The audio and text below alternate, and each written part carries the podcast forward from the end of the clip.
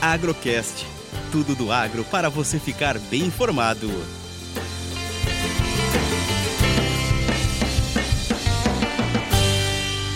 Análise de mercado, café e dólar da mesa da Minasul. Uma semana marcada pela realização para o café na Bolsa de Nova York. Hoje abriu em baixa, chegou a trabalhar com 200 pontos de queda, fez uma mínima 149,15 e no final do pregão recuperou para 151,90, fechando com 30 de alta, base setembro. Tecnicamente segurou no suporte 150 e cumpriu todo o movimento de realização.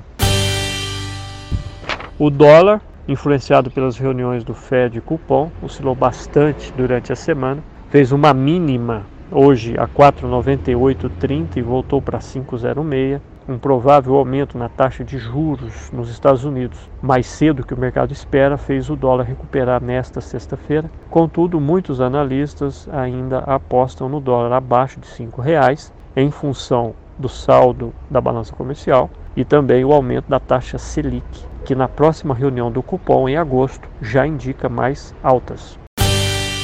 O mercado físico para cafés finos fecha a semana em torno de 820 reais. No mercado futuro para safra 22 em torno de 850 reais.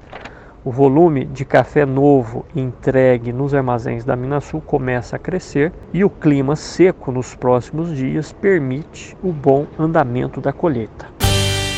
Eu sou Eberson Sastre e desejo a todos vocês um excelente final de semana.